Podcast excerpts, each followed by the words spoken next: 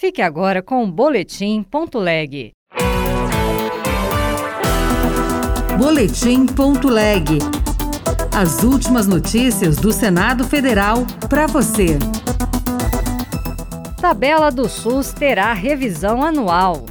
A nova lei que determina o reajuste periódico de valores tira a tabela de procedimentos hospitalares do SUS de uma defasagem de 20 anos. Comissão de Assuntos Econômicos debaterá mecanismo para compensar dívidas de estados e municípios com a União. Eu sou Regina Pinheiro e este é o Boletim Ponto Leg. O presidente Lula sancionou na última terça-feira a lei que estabelece a revisão anual dos valores de remuneração dos serviços prestados ao Sistema Único de Saúde. A tabela do SUS serve de referência para o ressarcimento de santas casas, hospitais filantrópicos e outras unidades de saúde que prestam serviços ao SUS.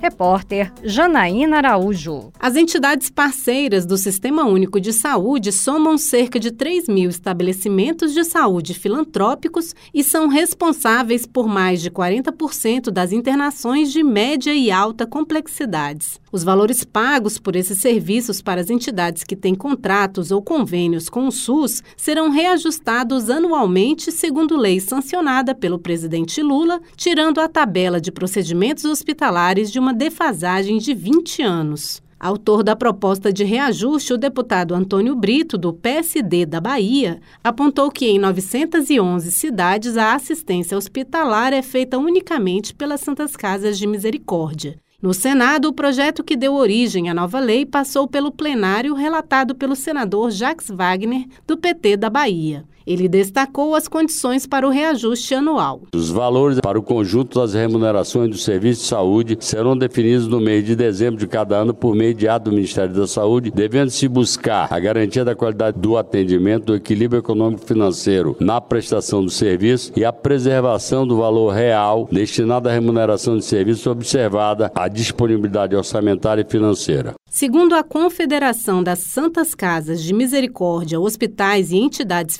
Filantrópicas, ao longo de sucessivos governos, a tabela de procedimentos apresentou defasagem que levou à cobertura de somente 60% dos custos, levando as entidades a se endividarem continuamente para cobrir os 40% restantes que não possuem fonte certa de receita. A Comissão de Assuntos Econômicos vai discutir em audiência pública projeto de lei que estabelece mecanismo para a compensação de dívidas de estados e municípios com a União. A ideia é permitir o abatimento de gastos com bens de uso comum de titularidade do governo federal, como as BRs. Repórter Bruno Lourenço. O senador Esperidião Amin, do PP de Santa Catarina, disse que seu estado aportou recursos para acelerar obras em quatro BRs que passam por território catarinense. E para mim, nada mais justo do que descontar esses valores das dívidas com a União.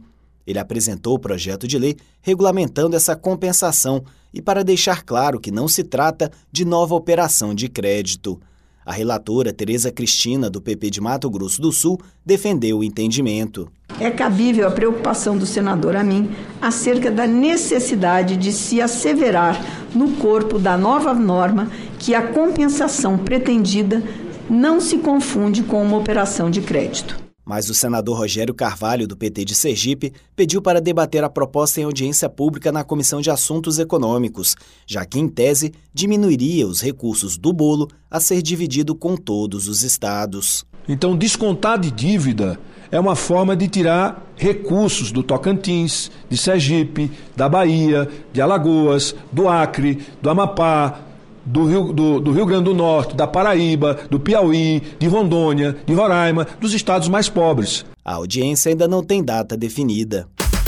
Os senadores devem iniciar em fevereiro a análise de um projeto da Câmara dos Deputados que torna obrigatória em todo o território nacional a notificação de casos de procedimentos estéticos mal sucedidos.